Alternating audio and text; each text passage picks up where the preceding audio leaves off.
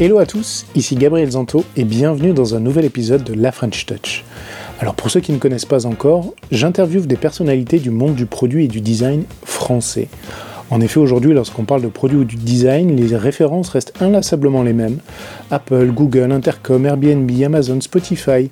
Mais l'écosystème français est aujourd'hui suffisamment riche et diversifié pour que nous puissions nous aussi nous exprimer sur ces sujets en toute fierté. Mieux encore, certains de nos compatriotes ont des postes extrêmement intéressants et importants au sein même de ces grandes entreprises. Alors pendant une heure, j'essaye de mieux comprendre leur parcours, leurs envies et leurs défis au quotidien. On parle également de problématiques très concrètes qu'ils rencontrent dans leurs entreprises. Ça peut être sur le branding, sur l'organisation des équipes ou sur tout autre sujet de leur quotidien. Mon objectif, c'est que vous découvriez une nouvelle personnalité, son parcours, ses conseils, et surtout que vous puissiez vous les approprier pour vos propres projets, vos équipes ou tout simplement dans votre vie.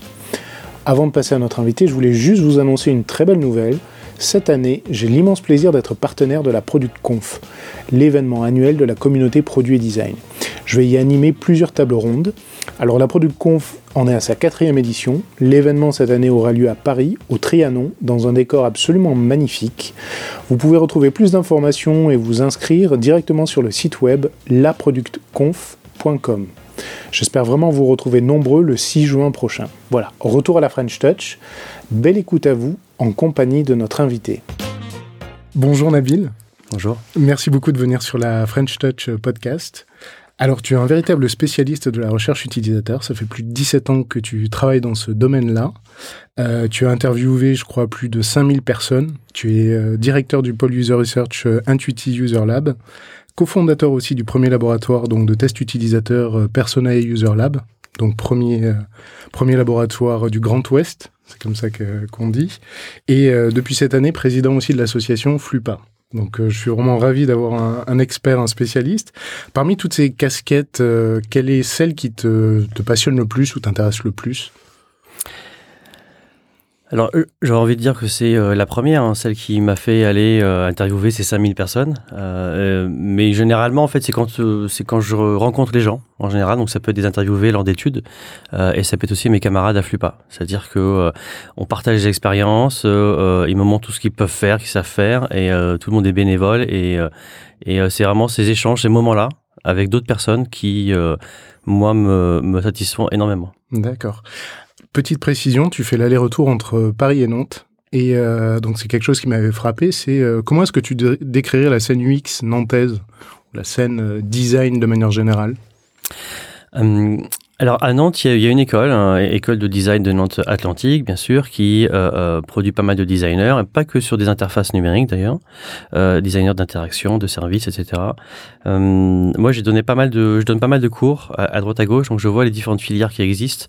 Euh, et aujourd'hui, la, la, scène UX nantaise, elle est elle est assez disparate. C'est-à-dire que euh, moi, j'ai été aussi au sein de la cantine numérique, qui est le réseau euh, digital nantais, euh, et euh, j'ai vu se, se, professionnaliser au fur et à mesure hein, euh, ces métiers-là de l'UX à, à, à, Nantes. Il y a à la fois, il y a alors, trouver des freelances, c'est très compliqué. les profils s'arrachent, ils sont tous dans les entreprises, en tout cas, euh, agences ou annonceurs. D'accord. Euh, et euh, on essaye nous euh, de monter cette communauté, enfin de regrouper cette communauté. Sache que à Nantes, on a l'antenne nantaise de Flupa. Il y a 400 personnes qui sont intéressées par nos événements à Nantes. 400 personnes rien que sur Nantes. Tout à fait, voilà. Alors ils sont pas tous UX designers. On a un petit peu des agilistes, des devs peut-être, des web designers aussi. Mais voilà, ça donne grosso modo une idée de des gens intéressés.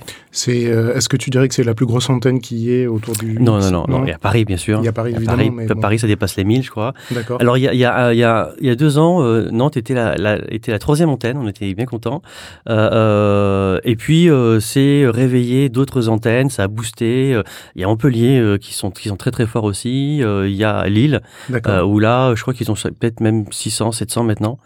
Euh, voilà. Euh, en tout, euh, toutes les antennes de Flupa, il y a plus de 5500 personnes qui sont inscrites sur la plateforme Meetup et qui suivent nos événements. D'accord. Voilà. Alors, justement, pour ceux qui ne connaissent pas, Flupa, c'est l'association donc francophone de référence auprès des professionnels de l'expérience utilisateur. Euh, donc moi j'avais noté que ça regroupait plus de 4000 professionnels. Euh, la mission de l'association c'est de créer un réseau donc justement de professionnels et de promouvoir la pratique de l'expérience utilisateur. Mm. Euh, donc corrige-moi si je me trompe, 12 antennes euh, en France, en Belgique, au Luxembourg et au Québec. Alors 15 maintenant. 15 maintenant, d'accord. ouais. Euh, alors, Flupa, c'est évidemment très connu euh, dans le monde du produit du design pour l'organisation de l'événement euh, les Flupa UX Day, Mm. euh, qui a lieu d'ailleurs très prochainement le 20 et 21 juin. Ouais, tout à fait. Euh, c'est le plus gros, ça se veut le plus grand événement francophone dédié à l'UX. Et euh, effectivement, il y a de très beaux noms qui sont passés. Et, euh, il y a les conférences, les, euh, les retranscriptions de vidéos qu'on voit en ligne Mm. sur YouTube. Euh, quelle place occupe Flupa aujourd'hui en France et à l'international? Elle occupe pas encore la place qu'elle devrait selon moi. Euh, oui, il y a encore une marche en fait. C'est-à-dire que, euh, alors ça, là c'est mon ego qui va parler. C'est-à-dire que euh, elle pourrait, être, elle, elle est pas assez visible selon moi. Alors certes, on n'est pas obligé de tout connaître parce que, mais il y a encore des personnes, des UX designers qui connaissent pas Flupa encore. Je pense qu'il y, a y un boulot de notre part qui est à faire de rendre encore ça plus visible, malgré un événement, les, les UX Days en juin, en effet, qui regroupe maintenant 800 personnes. Et, et elle, en, alors cette année justement, euh, euh, depuis alors l'élection, la dernière, l'élection du board a eu lieu en juin dernier, et l'un des objectifs, c'est de rendre encore plus visible l'association et de nouer des partenariats euh, avec d'autres associations et de d'être voilà de, de, de, de plus s'afficher et de tisser des liens avec d'autres groupements autour de l'UX ou pas nécessairement d'ailleurs. D'accord. Ça fait combien de temps que le- le- le- l'événement existe en lui-même? C'est euh, ça fait huit ans. 8 ans déjà. Ouais, tout à fait. Ouais. L'association, elle a 10 ans. Euh, le temps qu'elle se structure, il y a eu des meet-ups dans les antennes au départ, et après les UX Days euh, sont, sont arrivés assez rapidement. Et toi, en tant que président, quelle est ta, enfin, quelle est ta mission? Quels sont tes objectifs sur l'année à venir? C'est d'ailleurs, c'est une mission qui t'est confiée sur quoi? Sur une année? Sur deux ans? C'est un an. D'accord. C'est un an. euh, on, on se fait élire par les membres de l'association. Euh, J'allais dire sur un programme. En tout cas, on a un manifeste à écrire pour dire voilà ce qu'on a envie de faire. Sa profession de foi, on va dire, euh, quand on veut se faire élire, euh, euh, quel que soit le poste d'ailleurs, au, au sein du CA, il y a, on a un formulaire qui permet à, à chacun de d'exprimer ce qu'il a envie de faire. Voilà. Euh, et puis c'est aussi une manière de, de, de, de, de se faire une idée de la personne pour lui donner sa voix finalement pour qu'elle soit au, au conseil euh, d'administration. Euh, et l'un, moi, de mes objectifs, c'était de tisser plus de liens avec d'autres associations, rendre plus visible encore euh, Flupa. Euh, et le deuxième point qui était important pour moi, euh, c'était de développer les antennes, développer ce réseau d'antennes, euh, de euh, euh, faciliter la création d'antennes, de répondre à ceux qui ont envie de d'être sous la tutelle Flupa. Oui. Euh, c'est souvent des, des, des antennes qui faisaient déjà des choses avant de venir avec, dans, notre, dans, dans notre giron et qui se sont dit, bah tiens, pourquoi pas profiter d'un réseau national et international euh, pour euh, euh, être encore plus euh, euh, cadré sur ce qu'on fait. Quoi. Concrètement, par exemple, je suis sur Montpellier, le sujet m'intéresse, j'organise mon meet-up dans mon coin. Qu'est- Qu'est-ce que je gagne concrètement à rejoindre Flupa? Euh, alors, euh, Flupa Mont- Montpellier existe déjà. D'accord. Tu peux suivre. Alors, tu peux proposer par contre des, des sujets. Tu peux être speaker. Tu peux euh, t'investir euh, au sein du petit comité qui organise les meet-up aussi euh, à Montpellier. Euh, mais euh, imaginons que tu sois, euh, on va dire une ville où il n'y a pas encore de Carcassonne, Béziers. par Béziers, pourquoi pas. Tu veux, tu veux, tu veux faire un meet-up. Euh, on, on, on a différents nous, outils de communication. On commence à se structurer de, de plus en plus. Euh, on a, on a donc le, la première chose, c'est on crée une page sur la plateforme Meetup. D'accord. Euh, et moi, je l'ai vécu hein, parce que l'antenne de Nantes existe depuis deux ans et demi. Alors, sauf que moi, j'avais créé déjà des Meetup il y a quatre ans. D'accord. Euh, et euh, je m'étais dit, bah tiens, au départ, je voyais pas trop d'intérêt à, à rejoindre Flupa Oui. il, y a, il, y a, il y a- il y a longtemps. Euh, et puis, euh, et puis, je voulais d'abord voir comment ça allait prendre les meet-up que j'allais créer, quoi. Donc, j'ai vu que la, la sauce prenait, que les gens venaient aux événements, et puis on a basculé sur sur sur Flupa parce que on voulait avoir aussi être attaché à quelque chose qui rayonne nationalement, Oui. euh, bénéficier au- aussi des outils de com et de, et de la plateforme parce qu'on est structuré, il y a différents pôles au sein du, du CA, du board, et, euh, et on a un pôle com qui fait très bien son travail sur euh, voilà comment on va communiquer sur les événements, comment on va aider la structure locale à organiser, on va partager aussi des noms de speakers, qui, des choses qui sont passées ailleurs, on va partager les, expériences, les choses, les D'accord. choses qui marchent bien ou pas. Ok, beaucoup de mise en relation mise en commun, donc aussi bien des ressources que des, que des personnes. Mm. Euh, ok. Euh, Pourquoi, pourquoi ce besoin Enfin, euh, d'où vient ta compréhension du fait qu'il y a besoin de rayonner davantage? A été, Quels ont été les signaux pour toi de te dire, euh, ok, flux pas, euh, on a besoin de passer à l'étape d'après, plus de communication? Alors ça, c'est un constat qui a été fait par presque tous les membres du board quand on rencontre les professionnels ou ceux qui veulent venir travailler dans le monde de l'UX, euh, on nous pose beaucoup de questions. On a besoin d'être guidé. Euh, qu'est-ce que je dois faire? Quelle formation? Euh, Est-ce que ce métier va encore durer demain? Ok, donc je, barre mes questions à venir.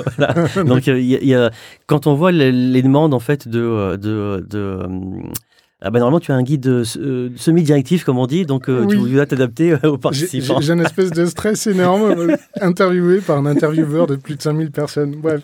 voilà, donc on, a, on, a constaté que les dans ce milieu-là qui est en train de se structurer et dont les profils sont très différents dans le territoire, les compétences, les zones de compétences sont pas très très claires encore. Chacun peut avoir sa définition de l'UX euh, designer.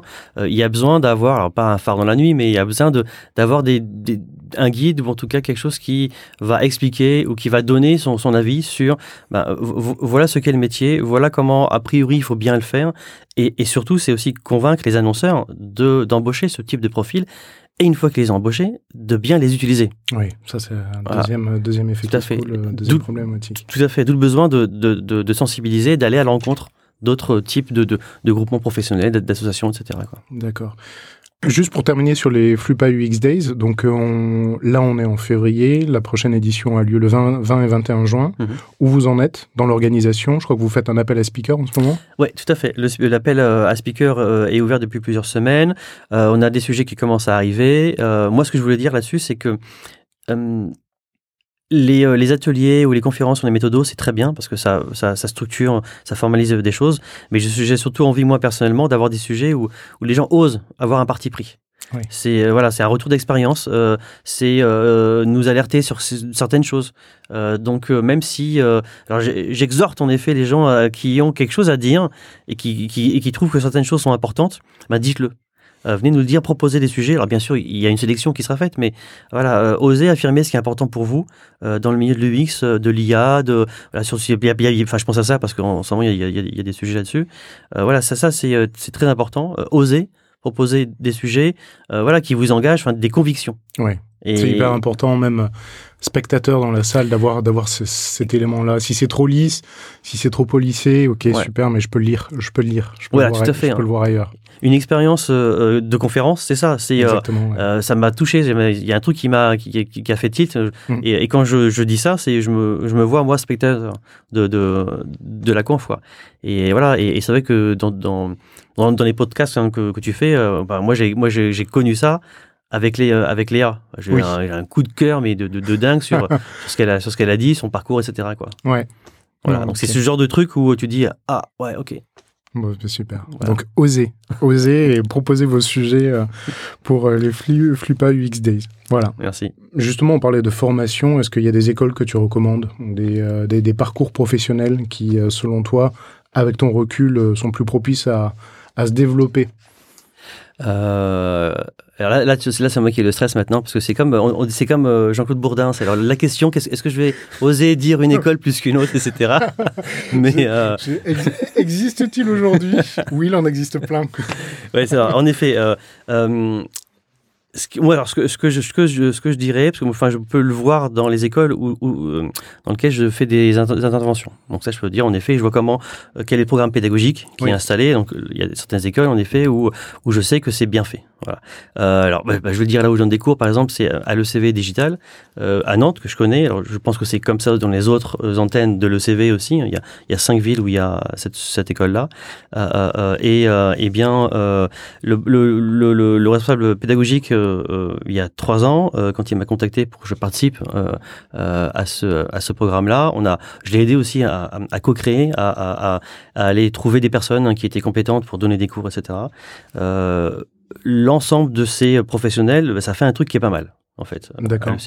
Il y a d'autres écoles aussi. Euh, euh, moi, ce que j'aime bien, c'est quand même les formations qui sont un peu longues. C'est-à-dire que euh, s'il y a besoin de, de, de, faire une remise à niveau de deux semaines, par exemple, pourquoi pas? Euh, Évidemment, c'est pas suffisant, euh, mais tout dépend de ce qu'on va en faire après. Est-ce que c'est simplement avoir un minimum de, de, bagages pour pouvoir parler à ces professionnels-là et comprendre en effet comment on peut travailler ensemble? Euh, Si on veut en être un, bah, il y, a des masters qui existent. On peut très bien avoir un, bachelor de, n'importe quoi finalement, ou de, n'importe quoi, d'une autre filière, et puis basculer après en master 1 et 2 sur, euh, sur ce métier-là. Donc là, on parle d'une une formation professionnelle. Je suis jeune, je me mets dans un cursus professionnel. Pour des, on va dire, des personnes en reconversion ou des, professionnels existants, je suis, je sais pas, moi, je suis dans le marketing.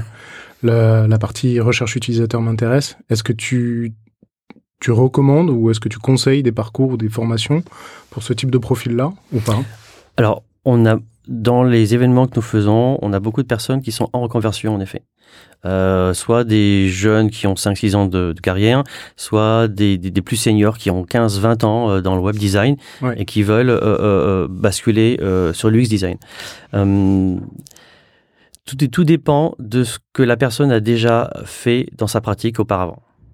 Peut-être que pour une personne, euh, euh, un stage, euh, enfin une formation de deux semaines ou, de trois mois suffira parfaitement parce qu'elle aura déjà appliqué dans son métier auparavant ces méthodes-là. il lui faut simplement une sorte de tampon, de label qui dit en effet, elle a bien été formée sur les aspects théoriques aussi. D'accord. voilà, ça, alors ça c'est mon point de vue. ça peut, ça peut suffire. d'autres, d'autres filières, ben il y a peut-être besoin de passer beaucoup plus de temps pour revoir les fondamentaux. D'accord. Parfois, on peut donner sa chance à quelqu'un qui n'a pas le, label UX designer si il a des compétences particulières qui rentrent dans euh, la fiche de poste, on va dire. Mais ça, c'est un, alors ça, c'est un énorme sujet de, euh, de, de, de, débat entre nous euh, sur mais c'est quoi le métier du designer C'est quoi les compétences On s'arrête où On commence où euh, Est-ce qu'il faut être expert dans telle ou telle compétence Donc on est en train de faire des des, euh, le, euh, fameux profil en T aussi. Voilà, c'est ça. Alors ça, ça oui, ça c'est vrai que ça c'est ça c'est pas ça c'est quelque chose qui est très très utile à avoir en tête. il faut être en effet spécialiste dans une dans, dans, dans, une compétence, être très fort. et puis il faut savoir parler avec tous les autres métiers et savoir un petit peu ce qu'au moins font les autres. Ouais. Euh, et, et, et, dans alors ce profil en T on est un, et il y a d'autres types de schémas, de diagrammes, etc. où on peut avoir ou, en camembert par exemple, il y a des types de compétences plus ou moins. Donc on est en train de de, de, de réfléchir à ça. Euh, il y a des débats en interne au, au sein du conseil d'administration de Flippa. On n'est pas tous d'accord de est-ce qu'il faut faire un référentiel par exemple, c'est qu'on nous le demande. Ouais. Euh, c'est voilà, ça a l'air un truc énorme référentiel comme ça. Est-ce qu'on est légitime pour le faire? En même temps, il n'y a pas d'autres associations francophones sur le, sur le métier que nous. Bon, en tout cas, les gens vont vous écouter, ça c'est sûr. Oui, voilà, c'est une vraie question euh, de. Donc, euh, euh, encore une fois, tout dépend, tout dépend du profil. Qu'est-ce qu'elle a déjà fait? Qu'est-ce qu'elle a envie de faire? Qu'est-ce qu'elle se sent pas de faire? Alors que bah tiens, c'est dommage parce que c'est quand même 20% du métier. Donc, si elle a pas envie de faire ça, bah ça va être compliqué. À gérer dans, dans quand, tu embauches une, personne dans les ressources etc bon. Ah non ça elle fait pas. Ah bon bah voilà. Donc y a c'est vraiment personne par personne. Et justement dans je, je, je ne sais pas faire. Qu'est-ce que toi, par exemple, comment tu te nourris? C'est quoi tes références? Comment tu t'alimentes? Tu m'as dit euh, un des euh, un des éléments, c'était les rencontres avec les gens, donc euh, comprendre un peu ce que font tes, tes pairs. Est-ce qu'il y a d'autres t'as d'autres leviers? Pour t'améliorer, continuer à progresser dans ton domaine? Beaucoup de beaucoup de lectures. Alors en bibliographie, je suis très très nul. Ce qui est bien, c'est qu'on mettra tout sur le site web. Voilà, alors j'ai des trucs en tête que je pourrais te donner après coup, ouais, mais euh, il y a des titres où j'ai du mal à retenir. Il y en a un que j'ai retenu parce que j'ai donné un cours lundi soir à, à, Paris 2, là, donc j'ai encore en tête certains bouquins parce que j'en ai parlé, voilà. mais, euh, mais, euh, mais moi j'ai commencé, j'ai j'ai pas commencé, enfin j'ai commencé sur le tas en apprenant. Euh, alors en effet, j'ai fait des études avant, bien entendu, mais qui n'étaient pas sur ce métier-là. Oui, tu fait et, euh, maîtrise d'histoire. Voilà, prépa lettres et tout, hippocagne cagne, maîtrise d'histoire. Euh, puis vu que je voulais pas faire vendeur à la Fnac, du coup je me suis réorienté. mais j'ai vu la vidéo où tu dis donc euh, tu aimais poser des questions. Il y avait trois, il y avait trois métiers ah ouais, tu, tu l'as vu ça, oui. Pour poser des questions, journaliste, flic ou directeur d'études. Oui, c'est ça. C'était ça. Ouais, c'est, on peut poser des questions. Un flic, t'es obligé de répondre. Ça, c'est sûr. Voilà. Journaliste, t'es pas obligé. Hein, tu peux, tu peux fuir. Mais bon, euh, après, il y a Élise Lucet qui arrive derrière toi pour te poser la question. c'est ça. Mais, euh, et puis, ouais, et puis directeur d'études, tu, tu, ils sont là pour répondre à tes questions et t'apprends, mais, euh, Enfin, c'est hallucinant le, la, comment ils te laissent entrer dans leur vie. Euh, il faut savoir mettre les gens à l'aise. C'est anonyme et confidentiel. Il y a plein de, de, de contextes hein, qui, qui, qui est là. Mais euh, ouais, tu, tu, tu, tu, poses des questions et, et, euh, et moi, on m'a embauché on m'a dit que j'avais été au, carrefour des compétences de ce métier-là. En effet, je vais pas culture générale, rédaction, etc., etc. Donc je savais synthétiser et a priori j'avais une propension à écouter je ne savais pas. Voilà, j'avais quelque chose qui marchait bien que je ne savais pas. Et euh, quand j'ai fait mon stage de fin d'études euh, pour euh, être chef de projet web, c'était dans un institut d'études. J'y suis allé les mains dans les poches. Hein. C'est-à-dire que j'avais déjà fait mon stage de fin d'études en fait, et j'attendais une réponse dans une agence pour être consultant ou quelque chose, je ne sais plus quoi, voilà. et j'étais sûr d'avoir le poste. Hein. et donc, et une camarade de promo n'a pas pu y aller. Elle n'a pas faire son stage. J'y suis allé et puis euh, ils m'ont dit ben banco. Euh, et l'après-midi même, j'ai allé en rendez-vous euh, avec eux. Alors j'avais pas de carte de visite encore, mais ils m'ont dit ben tu gardes ton costard, euh, t'es dispo cet après-midi, ben tu viens avec nous parce qu'on va aller voir un, un, un, acteur japonais qui vient nous briefer sur une étude. Et puis vu que il y a écrit sur ton CV que tu parles un peu japonais. Et ben, ouais, voilà, à l'époque oui. et voilà et donc ben, j'ai fait les présentations. Euh, et, euh, et, quand tu rentres dans ce, et, et, quand tu rentres dans ce métier-là de cette manière-là, ou que quelqu'un te fait confiance, euh, on te met dans l'eau et apprend à nager. Voilà, c'est ça. C'est qu'il n'y avait pas écrit euh, euh, master en marketing, ni sociologie, ni psychologie hein, sur mon CV. Hein. moi, j'ai fait de la sémiologie. Donc la science des signes, Roland Barthes et Umberto Eco, c'est deux grands, deux grandes figures. et, et, et, voilà. et l'étude que j'ai eue dans les pattes après l'été, quand j'ai commencé mon stage, et eh ben c'était ça, on l'avait gagné finalement, ils avaient gagné l'étude et ils m'ont dit ben voilà, euh, ok tu fais le site, hein, c'est ton stage, très bien, mais euh, tu fais une étude. Euh, c'est génial. Et j'ai adoré la confiance que en effet mon mentor, donc Yann, Yann Aledo, qui qui m'a fait confiance et on s'est hyper bien entendu tout de suite. J'ai même pris ses défauts aussi. Ah, c'est vrai. Et voilà, et donc j'ai passé sept ans à bosser avec lui et c'était mais des études, c'était incroyable parce que on a fait donc cette étude là, c'était pour à l'époque tester sur téléphone mobile en, 2001, hein, les ringtones et les wallpapers, qui, donc, ah, euh, sur les, et, et, euh, et, on a une, étude internationale, Espagne, Angleterre, France. Et le truc qui était dingue, quand j'ai vu ça, j'ai dit, bah ouais, c'est ce que je veux faire. Même si parfois c'était un peu la bricole et compliqué, etc le un soir, on animait un groupe, donc c'est sur une, interface de chat. Donc en 2001, les gens ne, faisaient pas trop ça encore. Ça n'existait pas. C'était, mais c'était, des vrais gens derrière, c'est bien ceux dans la cible et tout. Comme il fallait convaincre pour expliquer ce que c'était les groupes euh, à distance. Donc on faisait toujours un groupe en face à face en salle. Vous les avez vus, c'est là, bah, ceux qu'on interroge dans les, autres groupes, c'est le même profil. Et dans, donc dans une pièce, il y avait moi en train d'animer un groupe avec des gens à Madrid. Euh, et bien sûr, les questions étaient en espagnol, déjà traduites, et j'avais avec moi un traducteur. Donc les questions sont déjà enregistrées dans, dans, la, dans, la, dans, dans le, soft, et donc je les balançais au fur et à mesure, mais il fallait bien que je comprenne ce qu'il me disait et que je fasse des relances. Parce que les relances, c'est hyper important. Et donc, ben voilà, en espagnol, français, etc., dans une pièce, il y avait ça. Hyper sophistiqué déjà. Hein. Ouais, ouais, ouais. Et il fallait, et, et, tout le monde n'arrivait pas à intégrer cette, ce type d'animation. Mm-hmm. Et, c'était pas une question de jeune ou pas jeune, hein, voilà. Et dans l'autre pièce, c'est ça qui était dingue, c'est qu'il y avait euh, un autre traducteur, mais lui, le traducteur euh, espagnol-japonais, qui était au téléphone avec euh, Mitsubishi, parce que c'était le client à l'époque, à Tokyo, donc lui qui était en pleine nuit, et qui, enfin c'était le petit matin, et il se faisait traduire ce que le groupe était en train d'écrire. Et je dis, mais c'est un peu dingue là ce qui se passe. et voilà, et quand c'était ma première étude, bah, j'ai bah kiffé quoi. et puis après j'ai dit ok. Et puis alors il n'y avait pas que Yann, il y avait aussi Laurence, il y avait d'autres d'autres collègues. Et, euh, et je dis bah, Banco, je je savais pas que ça existait et je, je le fais et voilà. Et c'était ça, c'était il y a combien de temps euh, C'était ben, en, septembre 2001. Septembre 2001. donc ça va faire 17 ans, euh, plus de 17 ans. Ok. Et euh, il y a eu beaucoup d'études comme ça, euh, assez rocambolesques. Et, euh, et bah, après, on se forme au, marketing, aux recommandations marketing quand on teste un produit, un concept, etc. Mm-hmm. Mais c'était ma compétence web, parce que j'ai fait un, un, donc un, on disait DESS à l'époque, oui. DESS communication multimédia, après mon, mon DEA en sémiologie. Et voilà, c'était cette compétence-là qu'il qui voulait développer au sein de l'institut, qui était Opinionway à l'époque, qui existe toujours. Ah oui, bah oui. Et, et voilà, et, et, et, du coup, bah voilà, on a démarré comme ça et enfin j'ai adoré cette, cette partie de ma vie. Et du, enfin et pour, pour reboucler sur ma question initiale justement, c'est euh, bah, en 2001 et encore aujourd'hui, comment tu t'alimentes? Donc bibliographie, c'était quoi? Alors en effet, euh, il y a, quand j'ai commencé à donner des cours, c'est là où j'ai dû, où, je me suis dit bah tiens, on va quand même relire la théorie ou apprendre des nouvelles choses pour être sûr de bien donner les informations aux étudiants. Ça, c'est vraiment, c'était l'un des déclics où je me disais, je peux pas dire n'importe quoi. C'est pas possible. Voilà. Euh, Ce devoir de transmission, ça t'impose de la rigueur. Hein. Parce que tout à fait, ouais. Et, et alors, je pouvais leur, leur parler de mon expérience, mais il fallait quand même qu'on raccroche euh, à, des, à des concepts, à des choses qui sont, euh, euh, pour que ça soit évident, parce que je l'ai vécu, ben, c'est que ça s'explique. Hein, le L'esprit humain, il fonctionne comme ça. Moi, je l'ai vu, et, et donc du coup, ben, c'est bingo, parce que tu as un concept et tu as plein d'exemples. Donc a priori, ben, croyez-moi, quoi. ça. le bouquin le dit, moi je l'ai vu plein de fois.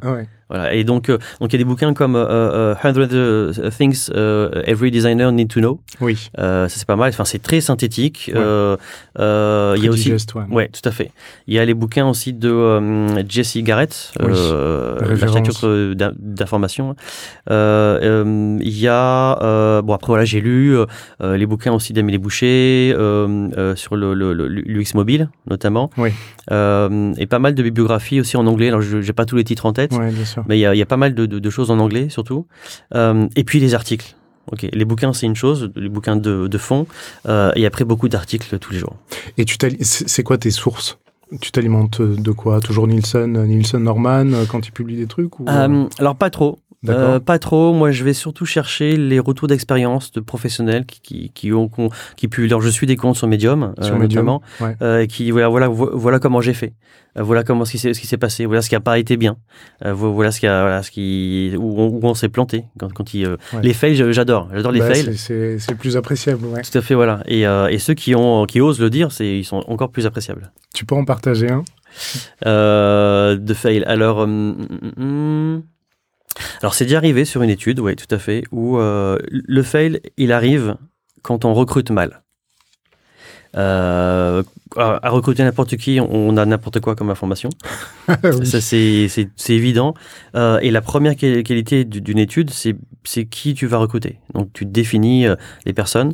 Et, et, ben, et, dans une étude, on n'avait pas perçu un critère qui aurait pu être important. C'était quoi C'était tester une plateforme qui permettait de, de, de, de, de participative pour évaluer les projets en, en, en, en, agronomie. En gros, au lieu que l'industrie agroalimentaire fasse n'importe quoi, euh, à imaginer euh, des nouveaux légumes, ou nouveaux fruits, c'était ben tiens, on va demander, on va créer une plateforme et puis on va demander aux internautes de, de dire ce qu'ils en pensent, euh, de, d'une sorte de guidelines, etc. D'accord. Et, et, donc on avait pour côté des personnes qui avaient une certaine sensibilité écologique et, et d'autres critères et il y a un critère qu'on avait zappé qui était leur proportion à, à, partager les choses en ligne euh, et à échanger. Euh, euh, et, et, et, dans les conclusions, eh ben, j'étais devant un point d'interrogation me disant, ben, alors, ok, ça, c'est pas, ça, ça va pas. La plateforme telle qu'on l'a testée, ça va pas.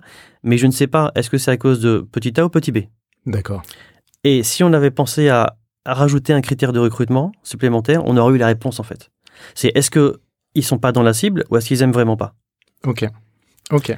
Et là, c'était compliqué. Et, là, je me suis dit, ah bah tiens, encore une fois, ça, ça, ça revérifie ce que je dis en cours. La première chose, c'est attention à qui vous allez recruter. Alors, donne-moi des conseils. Comment, c'est quoi les, les garde-fous pour bien recruter, justement? Euh,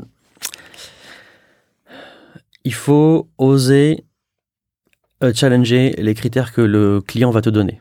Mmh. Moi, ma cible, c'est ça. Et en fait, il faut avoir plein d'intuitions, il faut oser aller plus loin, il faut lui poser des questions, mais ça, et ça, et ça. Il faut maîtriser son environnement à lui, son contexte, euh, et, puis imaginer des choses qu'il n'a pas imaginées. Euh, euh, et se dire, ben voilà, vos, critères principaux, c'est ça, mais vu que vous avez envie de faire ça, ben, dans ce type d'activité ou dans cette tendance-là, il faut aussi prendre en compte tel ou tel type de comportement. Et donc, il faut s'assurer que les personnes qu'on va interviewer, ils l'ont ce comportement. Et ça, là, cette cette capacité à aller challenger le client et en disant voilà, il y a potentiellement ces critères-là dont vous ne tenez pas compte. Comment tu fais toi pour avoir conscience de ces éléments-là? Enfin, t'es pas on reprend l'agronomie ou t'es pas un spécialiste agronome. T'as pas fait ça pendant des années. Donc où tu où tu vas chercher ces éléments, ces petits indices qui peuvent te permettre d'arriver à une qualification en amont qui est beaucoup plus pertinente que ce que ton client qui est dedans. Comment tu fais? Euh, alors, il y a, y, a, y a, deux choses. Euh, bah, D'abord, je ne suis pas dedans, justement, donc je pose des questions de béotien. un peu bête. voilà, je, je, lui dis, hein, et aux participants aussi, hein, il se peut que je vous pose des questions bêtes, mais je les pose. Il y a plein de choses qui me posent question, moi, que je comprends pas. Très bien. et là, le client se dit non, mais il m'explique, ça c'est pas important, ok. Il m'explique en me disant c'est pas important encore une fois. Et je dis mais alors Ouais, mais là, quand même, vous êtes sûr Parce que ce truc-là, euh, moi, je serais machin, moi, je suis la personne lambda. Euh, vous me dites ça, mais euh, si j'ai pas a priori tel comportement ou attitude, je suis pas sûr que ça, va me sembler intéressant. Donc, ça, c'est la première chose. Il y a une certaine naïveté, du coup, aussi. Oui, ça, me sert beaucoup. Et, et, la deuxième chose, c'est discuter avec mes collègues. Moi, je bosse surtout avec Clémence, qui, qui, qui, est top. Et euh, c'est une sorte de révélateur, Clémence. C'est-à-dire que, euh, surtout avec elle, quand je discute avec elle, elle me fait penser à des trucs auxquels je pensais pas. Alors, soit elle a des bons propos elle-même, ou soit en fonction des questions qu'elle me pose, tout de suite, ça fait, euh, ça cogite. D'accord. Et, et, ça m'amène à, alors pas nécessairement toujours à la solution, mais ah tiens, si on pensait à ça, ou si on présentait comme ça, tiens, on s'est pas, on s'est pas posé cette, question-là. D'accord. Donc l'échange, c'est hyper important. Clémence, avec qui tu as cofondé Personae User Lab euh, Alors non, alors Clémence, ah. que j'ai embauché euh, euh, au sein, au sein de, de l'institut. Moi, j'ai confondé. elle est, elle est avec nous depuis 4 ans. Et Personae User Lab, ça a été confondé avec les fondateurs de l'agence Intuiti. Intuiti, voilà.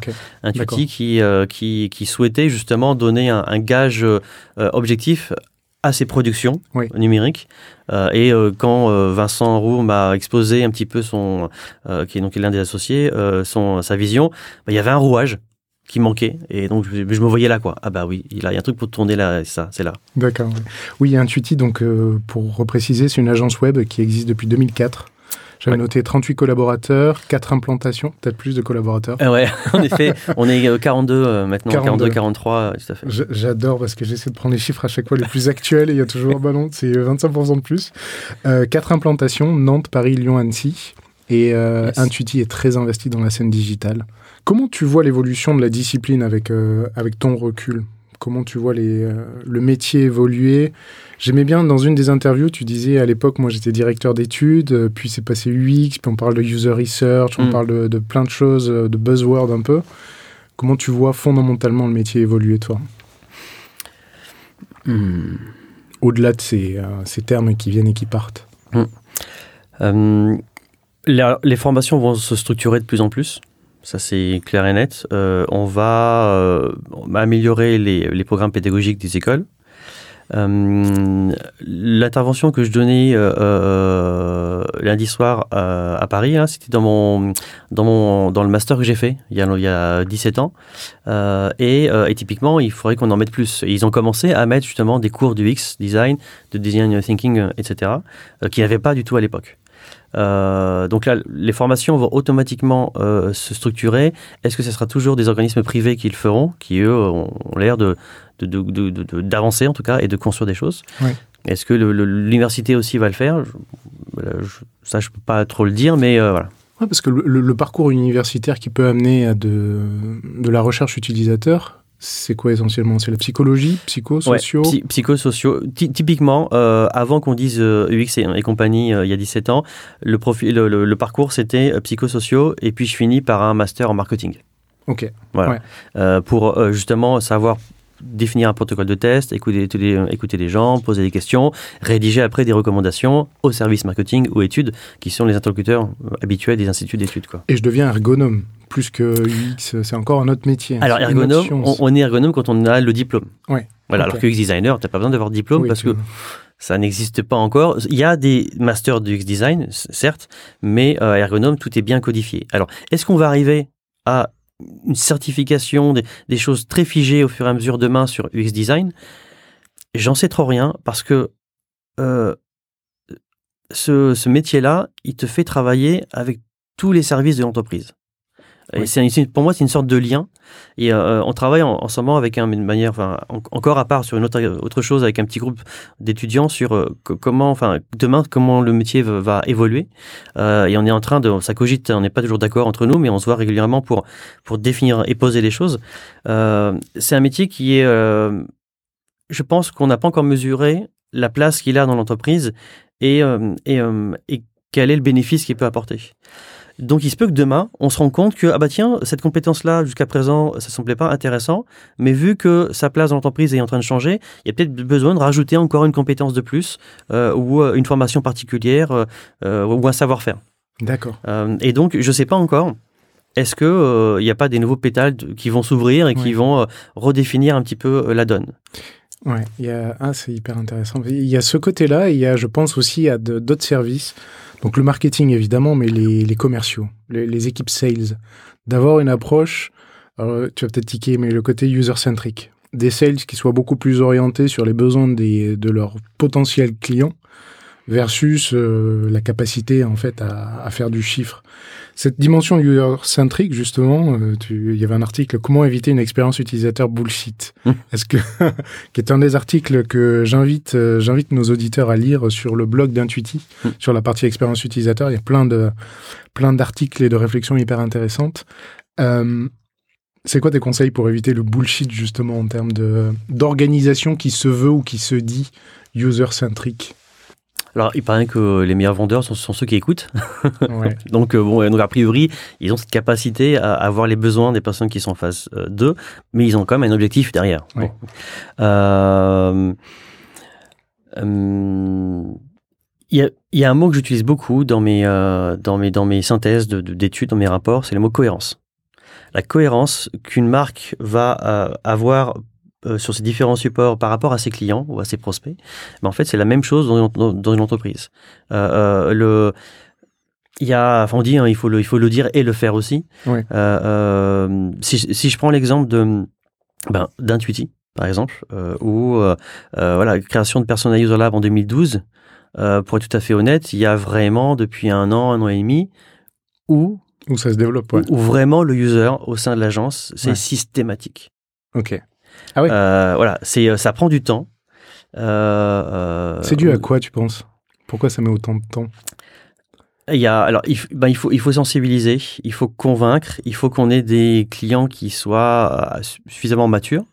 Euh, qui sur des projets euh, avec un dimensionnement important aussi. Oui. Euh, il faut que tout le monde soit convaincu, il faut embarquer tout le monde, la direction, etc. Ouais, mais là, en l'occurrence, typiquement chez Intuiti, l'initiative date de 2012 et venait des cofondateurs. Toi et les cofondateurs avaient imaginé et intégré ce, ce User Lab. Donc, en mode top-down, on est en plein dedans là. oui. Alors, en, effet, et alors personnel avait ses, ses clients parisien, en effet, de mon réseau d'avant, etc. Euh, et euh, c'était assez compliqué de, sensibiliser euh, les clients. Alors ça peut faire caricature, mais les clients locaux qui n'avaient pas nécessairement la pleine mesure de l'intérêt de faire ça. Alors il se peut que nous, on, le vendait mal. C'est peut-être ça aussi. Euh, euh, il se peut que c'était. Euh, bah, j'ai l'habitude de dire que à Paris, il faut les résultats pour hier, et en province, tu mets 4 ou 6 mois à signer un, un, deal. Un, deal, voilà. donc, je pense qu'il y a des choses qu'on faisait pas bien. ils ont besoin de preuves aussi. le preuve, la preuve pour dire que l'apport de l'UX design ou en tout cas de la research sur la conception d'un support numérique euh, ben, quand il n'y a pas de problème, c'est peut-être aussi que c'est la preuve que tout s'est bien passé en amont. Mais ça, c'est compliqué. Voilà. Quand le travail est bien fait, il se voit pas. Ouais. Mm. C'est un peu le. Tout à fait. Donc, ça, c'était assez. Euh... Et puis, voilà, quand, quand tu as 100 000 euros enfin, ou 50 000 euros pour faire un site et que tu dis qu'il faut 5 000 euros pour faire des tests, ah bah, du coup, il reste plus que 45 000 euros pour la conception. Exactement. Et pas 55 000. Exactement. Donc, c'est ça aussi qui était assez euh, compliqué. Et, et... C'est encore à prouver, ça? Aujourd'hui, tu as encore besoin de le prouver à vos clients? Ou pas euh, Oui, on a encore besoin de le réaffirmer. Sauf que maintenant, euh, le truc que je trouve, que, je trouve génial, c'est que euh, on ne le lâche plus. Maintenant, c'est systématique. D'accord. S'il y a besoin de négocier, non, ça, ça reste dedans. Voilà. Et ça, c'est super. Enfin, je veux dire, ça, c'est. et quand tout le monde croit que vraiment c'est utile, quand tout le monde a vu les bénéfices, tous les directeurs conseils de, l'agence sont, des vecteurs de, ça. Quoi. Donc, ils sont, c'est des relais auprès de leurs clients. et puis, ce qu'on voit en ce moment, c'est que les clients commencent à prendre l'habitude de venir spontanément nous voir sur, bah tiens, on se pose des questions, on sait que vous savez faire ça. Est-ce qu'on ne peut pas mettre en place quelque chose pour valider telle ou telle idée? Est-ce que ce sont des clients qui ont déjà internalisé la compétence de recherche? Ou pas du tout à Jamais. Jamais, à chaque fois. Ah, euh, la compétence de recherche, elle est uniquement, euh, elle est, enfin, surtout chez les gros chez les grands comptes. D'accord. Euh, moi, j'ai souvent travaillé avec des marques comme euh, Française des Jeux, euh, le Solocal, donc Oui. etc. des, des, des annonces, enfin des, des entreprises de, de téléphonie mobile, etc. Donc eux, ils ont un service études. Euh, où il peut y avoir euh, une, deux, cinq, dix personnes. Euh, alors études, c'est pas que Cali entretien, c'est aussi toutes les datas, etc. Ouais, euh, quantitatives. ouais. Mm. Euh, donc eux, ils sont équipés.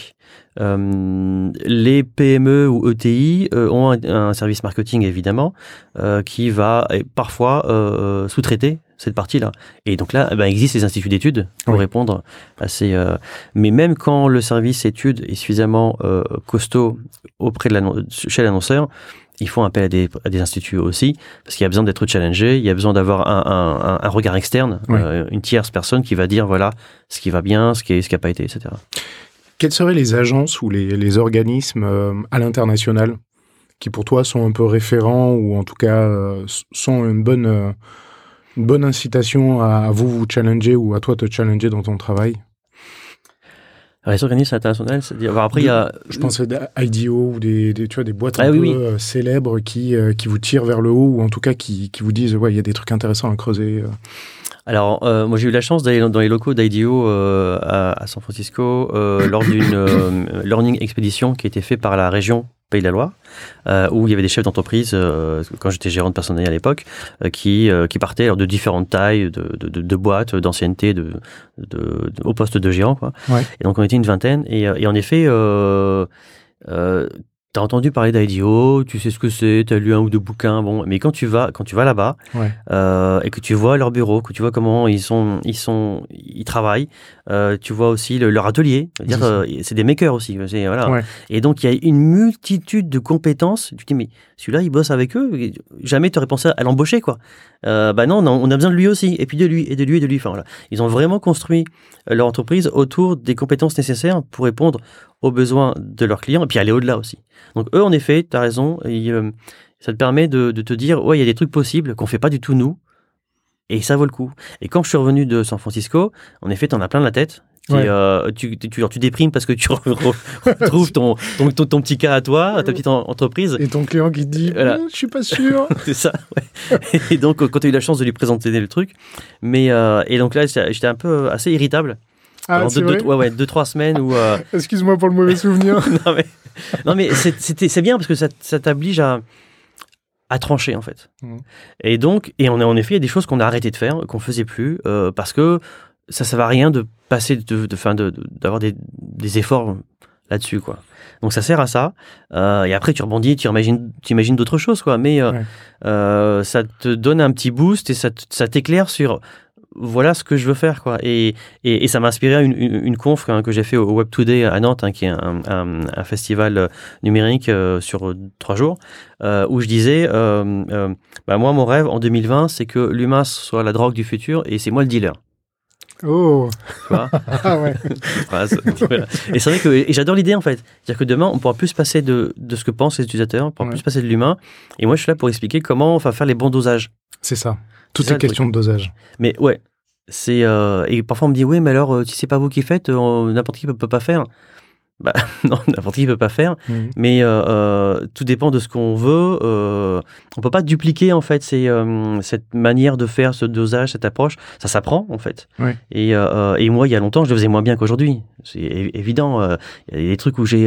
je sais que même si Yann, mon mentor à l'époque, il m'a, il m'a, il m'a fait confiance et il m'a dit bah voilà, maintenant tu vas animer un groupe sur un sujet mais hyper complexe à l'époque. Euh, bah, j'ai transpiré évidemment. Oui. Euh, j'ai dû bafouiller plein de fois, ce que je n'ai pas encore fait euh, là, c'est rare. hein. Parfois je bégaye. Bon. Et, et, et, et ben, ben ouais, on t'apprend après sur le, sur le tas. Quoi. E- Est-ce que tu fais du mentoring, toi, aujourd'hui? Pour des, des, individus très spécifiquement ou, ou pas? Alors j'adore l'idée. D'accord. J'adore l'idée. J'ai fait alors, du mentoring lors de Startup Weekend. Je sais pas D'accord. si tu vois le principe. En Ouais. effet, c'est le vendredi soir, euh, des sujets sont proposés, des teams qui se connaissaient pas se forment et ils présentent le dimanche à 16h devant un jury.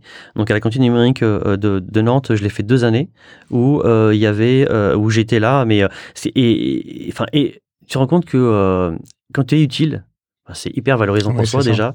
Et tu, et tu vas guider, non, ça c'est pas comme ça, oui c'est comme ça, etc. Tu as besoin de quoi, mais pourquoi Tu veux faire tant tu fais, La personne se repose des questions sur Ah ben non, quand tu l'as fait réfléchir, finalement sa question n'a plus lieu d'être, donc merci, au revoir, je vais euh, dépenser euh, mes, mes efforts sur autre chose. Quoi. Mhm. Et euh, donc ça, je l'ai fait deux ans. Euh, et euh, quand tu es à 1h du matin euh, avec eux, etc., mais c'est génial quoi. Tu es là, ah punaise, mais en fait, je vais peut-être rentrer chez moi parce que j'ai une vie de famille aussi. Ouais. Mais euh, et voilà, et tu passes de groupe en groupe, et puis hop, ils t'appellent. voilà, on, avait mis en place un petit système. Et donc, tu as différents mentors. Donc, tu vois d'autres mentors qui Ouais. ont d'autres points de vue. Donc, tu Ouais. échanges aussi avec eux. Et, euh, et tu te dis, quand tu vois des projets, c'est waouh, ils le font parce qu'ils peuvent le faire. Ouais, mais est-ce que ça répond à un besoin? Oui, c'est ça. Voilà. Donc, euh, donc, ça, là, et c'est comme ça que j'ai aussi commencé à, à donner des cours. Ça fait 4-5 ans que j'en donne. euh, parce que, ben, euh, je- non, je veux pas garder tout ça pour moi. Mhm. C'est pas possible. Il faut que je transmette, il faut qu'on explique, il faut que, il faut qu'ils me challenge aussi. hein. C'est ça. Tout à fait, ouais. Et euh, ils te font poser des questions, ils te, ils te réactualisent tes données. Euh, ils sont pas d'accord avec toi, Ouais. si parfois. Je leur dis, hein, mais euh, euh, c'est pas parce que je suis euh, l'aîné là dans la pièce que j'ai raison sur tout. Donc euh, voilà, dites-moi quand vous n'êtes pas d'accord ou quand vous avez entendu un, un- un autre son de cloche Ouais. aussi.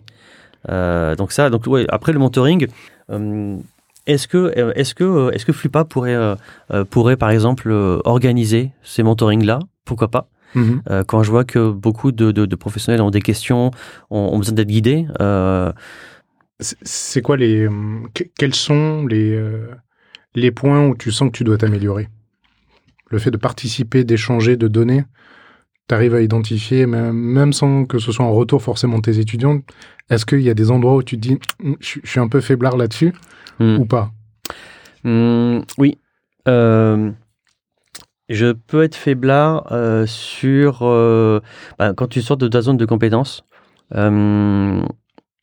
même si encore sur le Kali, l'animation, j'ai des choses à apprendre, où je vois des- d'autres types d'animation, je suis assez faiblard sur le- le- le- le- les autres sources de collecte de, de la connaissance client.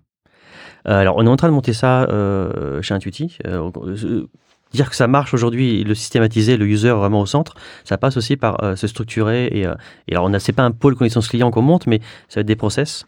Euh, et, et là, je me rends compte que, bah tiens, euh, en SEO, on peut avoir aussi de l'information sur les comportements, sur les requêtes utilisateurs, donc le Search Engine Op- Optimization, donc le ré- référencement Naturel. naturel, tout à fait. Euh, bah là, on peut, euh, tu vois, je suis pas à l'aise avec les consoles de Google Analytics non plus, tu vois. Donc il y a ces petites choses-là qui sont d'autres regards sur le user.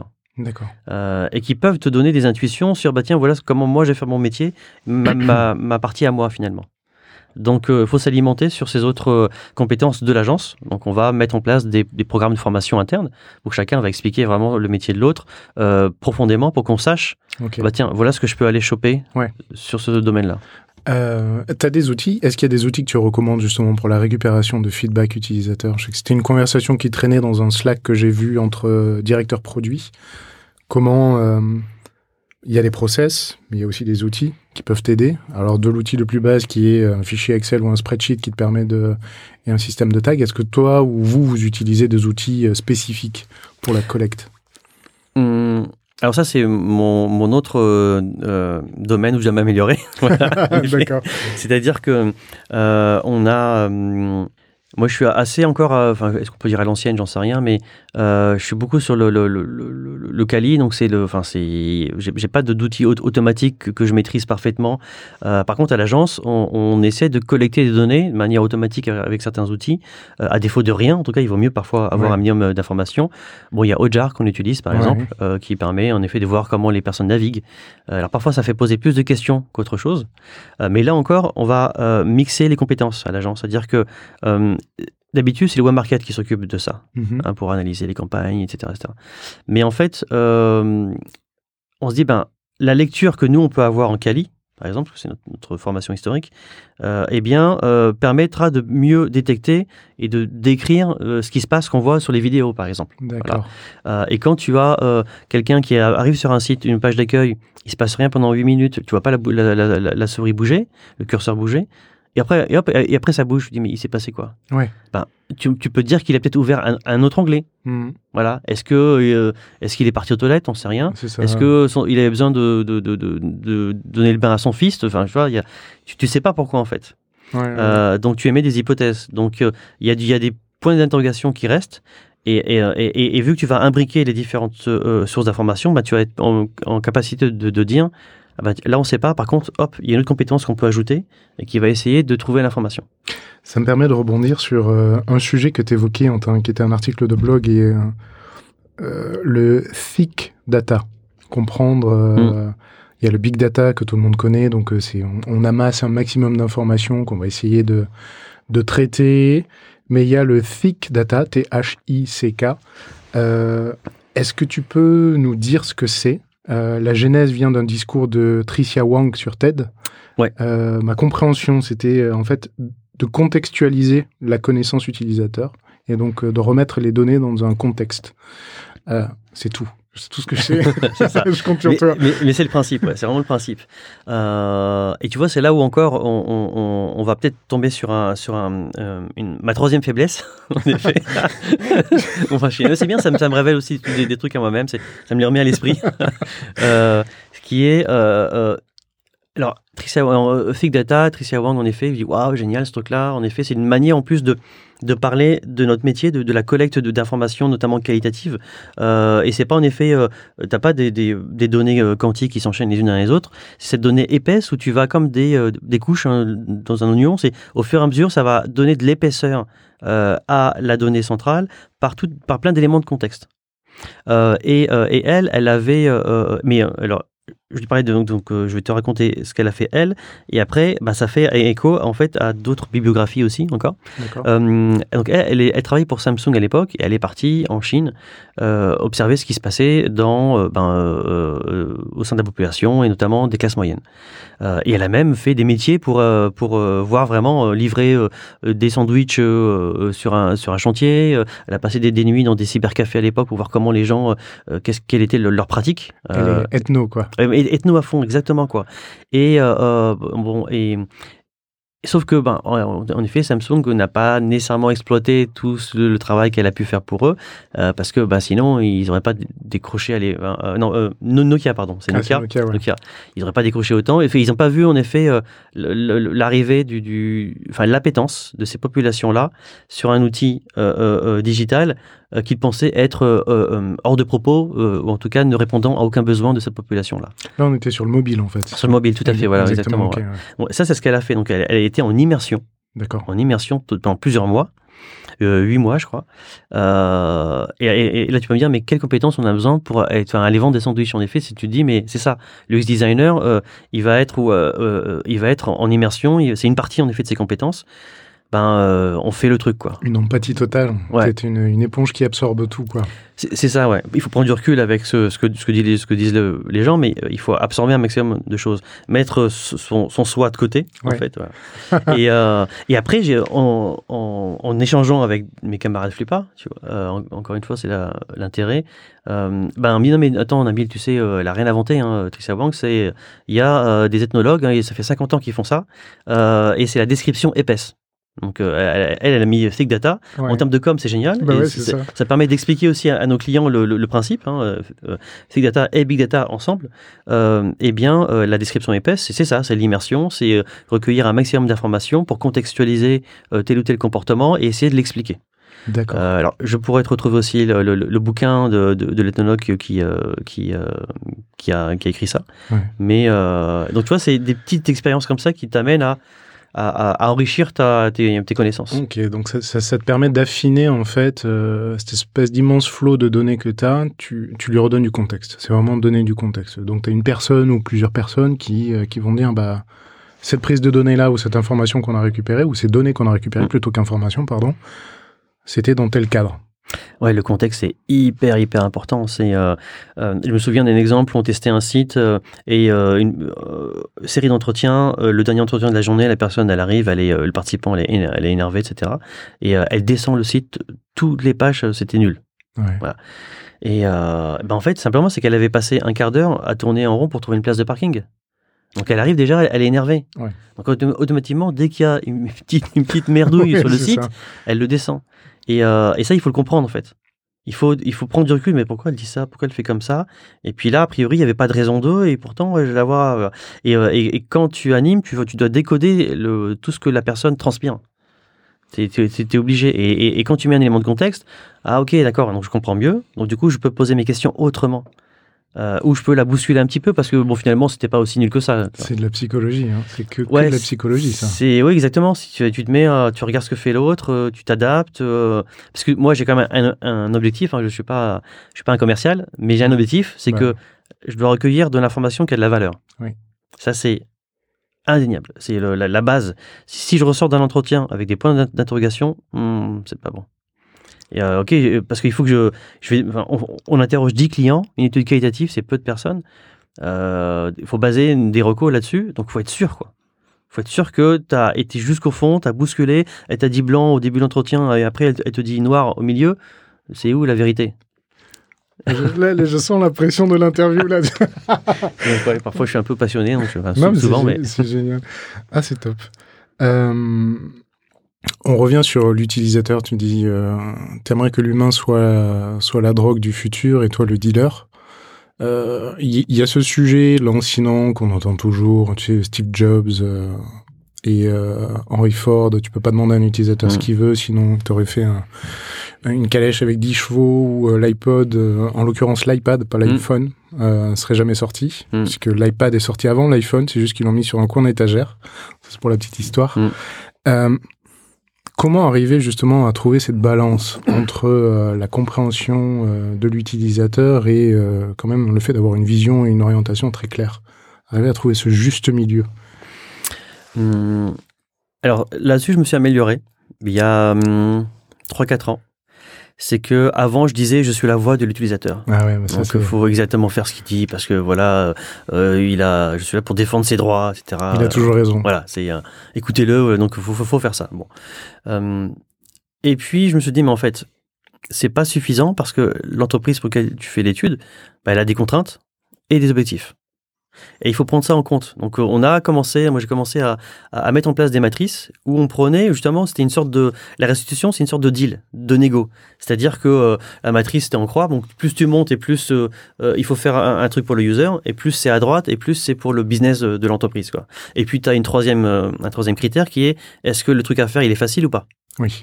Donc avec ces trois choses, euh, c'est euh, une restitution, mais ça devient une sorte de négo où tu vas dire, bon ok, alors ce truc-là, ça vous apporte pas de blé, par contre, c'est très important pour le user et il se trouve que c'est facile à faire. Donc, en priorité. Voilà. Et ça, c'est plus difficile. Euh, donc, peut-être qu'il faut. Mais ça vous a apporté du blé et c'est bien pour le user. Donc là, il faut mettre vos efforts là-dessus. Donc, c'est une sorte de roadmap que tu vas définir mhm. euh, et où on prend du recul. Moi, j'ai appris à prendre du recul avec ce que les personnes me disent euh, sur. Euh, et, et, mon but, c'est jusqu'où elles sont prêtes à accepter des choses. C'est ça. Je, parce que moi, je pensais immédiatement au biais de je n'entends que ce que je veux.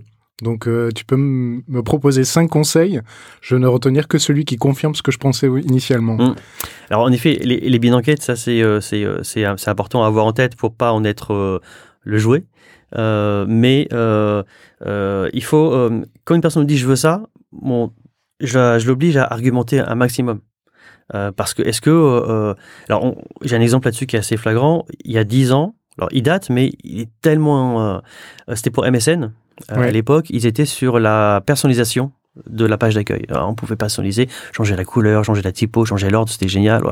Et donc on fait des groupes, euh, quatre groupes. Ils avaient imaginé que quatre typologies d'internautes euh, les geeks, les girly, seniors et famille. Bon. Ils font, il y a quatre écrans qui sont proposés, des groupes de deux heures et tout le monde adore. Donc pendant une heure, ah génial, puis on peut faire ça aussi, et puis ça, ouais, super. donc là, on se serait arrêté là, on aurait dit à MSN, allez-y, faites, mettez plein de ressources, mettez plein de fonctionnalités, mettez des gens qui vont les créer, etc. Sauf que quand les clients adorent, pour moi, c'est louche. C'est vrai. Quand le participant adore, je dis, ah, c'est bizarre là. Euh, parfois, c'est un discours de bon ton. Bah oui. il faut donner son sang. Oui, bon, peu de personnes le font. Bon. Et là, je dis, c'est bizarre, ils adorent ce truc-là, tout va bien. Euh. Et là, je, me dis, et donc là où tu, retombes sur euh, la psychologie ou l'empathie ou l'intuition, il faut que tu te dises, hmm, alors je suis pas Sherlock Holmes, hein, mais euh, moi je préfère Poirot de toute façon. Mais tu te dis, tiens, c'est bizarre. Et donc là, je leur pose une question qui n'est pas dans le guide du tout. Mais est-ce que vous avez déjà personnalisé une page web? Un truc qui tue. Et là, bah non, personne. Mais je veux dire, euh, sur les 40 personnes, personne ne l'avait fait. Très bien, ok, bon. Mais alors pourquoi vous le feriez avec MSN là? Puis là, un gros blanc. Oh mon dieu. et tu dis, ok. Et on a passé la deuxième heure à voir, mais quelles étaient vraiment les, fonctionnalités qui étaient vraiment pertinentes et qui allaient les faire basculer dans l'usage. Et du coup, on a downgradé les ambitions d'MSN en disant, mais c'est pas à peine d'en faire des tonnes. Faites-en un minimum, voyez comment ils vont les utiliser déjà. Et puis vous ferez une V2. Vous avez plein d'idées, dans, plein d'idées dans les cartons. Vous ferez une V2 et vous pourrez communiquer dessus en disant on a vu que ça marchait, vous en voulez plus, et ben voilà. Ah, c'est fou. Mais en même temps, ça me fait me dire que euh, tu as récupéré pendant la phase de test ce qui n'avait pas été euh, préparé, j'ai envie de dire, correctement dans le, dans le questionnaire. C'était, c'était un peu le, pardon, ou dans la qualification de départ. Et eh ben voilà, c'est-à-dire que tu as beau te dire j'ai les bonnes personnes, j'ai le bon guide, on a posé les questions, on a challengé les clients, on a les, toutes les questions qui sont importantes. Tu as plein de questions de relance qu'on écrit aussi, mais c'est impossible de prévoir ce que l'humain en face de toi va faire. Hmm. Et donc automatiquement, il y a plein de choses que tu dois, que tu vas inventer au, fur et à mesure, que tu vas, voilà. Et mais il faut avoir la capacité de se dire, hum, hum, attends, là, il y a un truc qui est pas clair. Ok, moralité, si, si tout va bien, c'est que c'est pas bon. ouais, non, c'est ça. Tu dis, c'est, c'est, euh, est-ce qu'ils seront prêts à vraiment l'utiliser derrière, au-delà du fait de dire, ouais, j'adore? C'est ça. Et comment tu mesures? Ben, tu peux pas prévoir l'avenir, mais tu peux les titiller pour se dire, ok, quelle est la valeur de ce que tu me dis là? Et, euh, et, une autre chose flagrante aussi hein, sur jusqu'à quel point il faut, il faut faire ce qu'ils nous disent. Hein, euh, il y a un autre élément qui est important pour moi, c'est les études in situ. Donc c'est sur le terrain. Ouais. Euh, quand tu es en laboratoire, bon, bah, tu peux tester euh, plein de choses et euh, les gens répondent. et on a fait une étude pour TGV Lab, qui était l'application où tu peux commander ton, tes repas à bord. Donc ce qui existe aujourd'hui. et on a fait, bah, on l'a fait dans le train, tant qu'à faire. Donc on a fait un Paris-Nice plusieurs fois. Euh, j'avais jamais été à Nice, donc c'était l'occasion. Euh, j'ai une carte de France euh, chez moi où je mets tous les endroits où je suis allé. 25 fois Paris-Nice. c'est ça. Parce que je fais pas que Nantes-Paris, donc j'étais dans des endroits inimaginables. Tu non, mais dans des scieries, sur des chantiers, dans ah chez des gens. Mhm. J'ai fait des interviews auprès, de, auprès de femmes sur Mythique. Ah je suis allé chez elle, tu vois un peu le, truc, euh, c'est hallucinant. Et euh, où j'ai interrogé des couvreurs charpentiers euh, sur une planche de bois posée sur des parpaings sur un chantier, quoi. Voilà. In situ. Quoi. Mais c'est ça. Vraiment in situ. Mais ouais, et ça c'est, c'est, enfin, j'aurais jamais été sinon, quoi, tu vois. Où j'ai passé une nuit avec un taxi pour savoir comment son, son métier, quoi. C'est assez, voilà. Et, et donc là, pour cette application-là, on le teste dans le train évidemment, quand tu commences à arriver après Valence, tu vois, c'est ça, hein. t'es encaissé, dans les tunnels, et ce qui se passe, ce qui devait se passer, se passe. C'est-à-dire que dans l'application qui était fonctionnelle, hein, j'appuie sur le bouton commander, mhm. hein, sur le bouton payer et tunnel. Ah putain. Qu'est-ce qui se passe? Eh ben, est-ce que je dois repayer? Ah Est-ce que ça va m'être débité une fois, deux fois? Est-ce qu'il faut que je commence J'ai pas d'informations de, qui se passent hors réseau qui arrivent. Non, il y a rien. C'était pas prévu. Euh, et là, en situ, c'est magnifique. Alors, en podcast audio, on va, on va, on va, on va pas le voir, mais j'essaie de, de, le décrire. Donc, on est assis euh, sur, les, sur les sièges, hein, c'était en seconde classe, là. Et la personne voit ça, elle se dit, hum, qu'est-ce que je vais faire? Elle se penche, et puis elle dit, ben, le wagon restaurant, il, est là-bas, donc je me lève et j'y vais. Ouais, voilà, si. Et on oublie l'application. C'est ça, c'est mort. Et c'est mort, et c'est mort.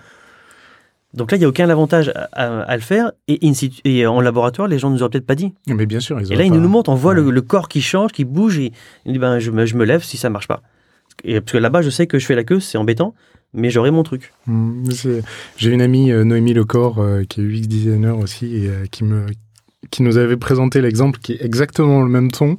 C'était le design d'une application dans une station de ski pour retrouver ses amis dans les stations. Mmh. Donc, super design super léché, beau, l'application tout est belle, etc. Et en, faisant l'analyse des comportements utilisateurs, ils trouvaient que c'était louche. En fait, il y avait des euh, l'analyse des, euh, des clics qui était complètement approximative sur l'application et tout. Ils sont rendus dans une station. Et en fait, ils se sont rendus compte que les gens ne voulaient pas enlever leurs gants pour utiliser l'application, donc ils le faisaient avec le nez. Ils cliquaient sur les boutons avec le nez. Voilà. Mais In situ. Mais c'est génial. Enfin, L'être humain, il, il, développe plein d'alternatives euh, particulières ou de, ou, de, ou de, comportements. Et euh, moi, ce qui m'étonne encore, c'est que parfois, il a des fantasmes de dingue. Il faudrait que l'application fasse ça ou ça, ou que ça, ça, y pense avant que j'y pense moi. Et t'as d'autres fois, il se contente de peu tu te dis mais waouh, il pourrait aller deux fois plus vite, euh, il pourrait trouver l'information plus facilement. Ou euh, euh, ben non, il a intégré certaines difficultés et ça lui va. Bah, la, capacité de l'être humain à, intégrer les problèmes et à chercher juste des raccourcis pour les contourner, hmm. c'est assez fascinant. Mais voilà, mais c'est génial le, coup du nez là. Top. On arrive au bout de l'interview.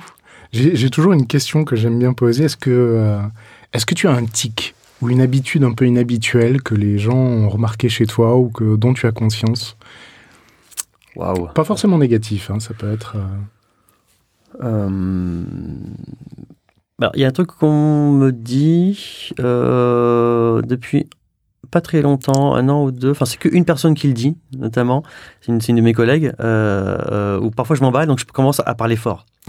Il y a un truc où euh, voilà, ou que euh, où j'ai, où parce que je, ouais, je suis, ça me passionne, ou le truc est important pour moi. Où, où, je me dis qu'il devrait être important pour les autres aussi. Oui. Parfois, je commence à soit à commencer à parler vite ou à parler fort. Euh, il me dit mais euh, c'est bon, c'est bon, ok, calme-toi, ça, ça, va quoi, c'est pas voilà. C'est mon avis cool. Ça, ça je l'ai, ça je Donc on voit tout de suite quand il y a un truc qui me tient à cœur. Euh, et voilà, donc c'est le truc que ma collègue me dit depuis euh, plusieurs mois déjà. D'accord. Euh, voilà, que, que, je, que je retiens. Après, j'ai pas d'autres. Oh, c'est déjà joli. Parle-moi fort, Nabil. c'est ça.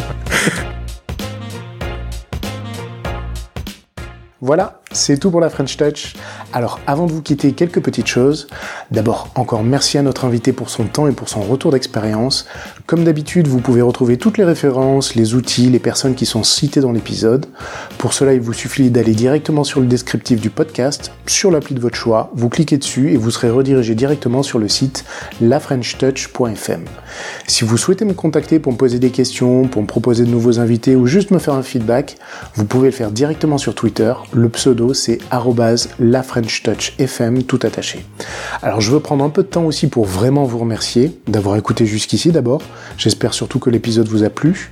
Et si c'est le cas, n'oubliez pas, vous pouvez me le dire en mettant un petit commentaire ou une note 5 étoiles sur iTunes de préférence. Ça me motive beaucoup et surtout ça aide à faire connaître le podcast. Voilà, merci pour tout et à très vite pour un nouvel épisode de La French Touch.